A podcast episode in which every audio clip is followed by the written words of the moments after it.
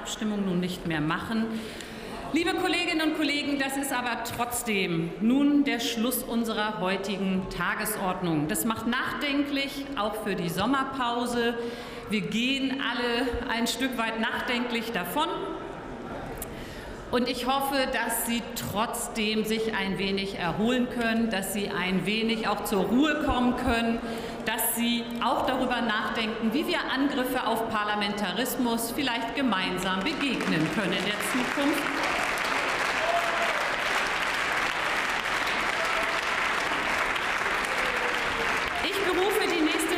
des Deutschen Bundestages Dienstag, den 5. September 2023 um 10 Uhr. Die Sitzung ist geschlossen.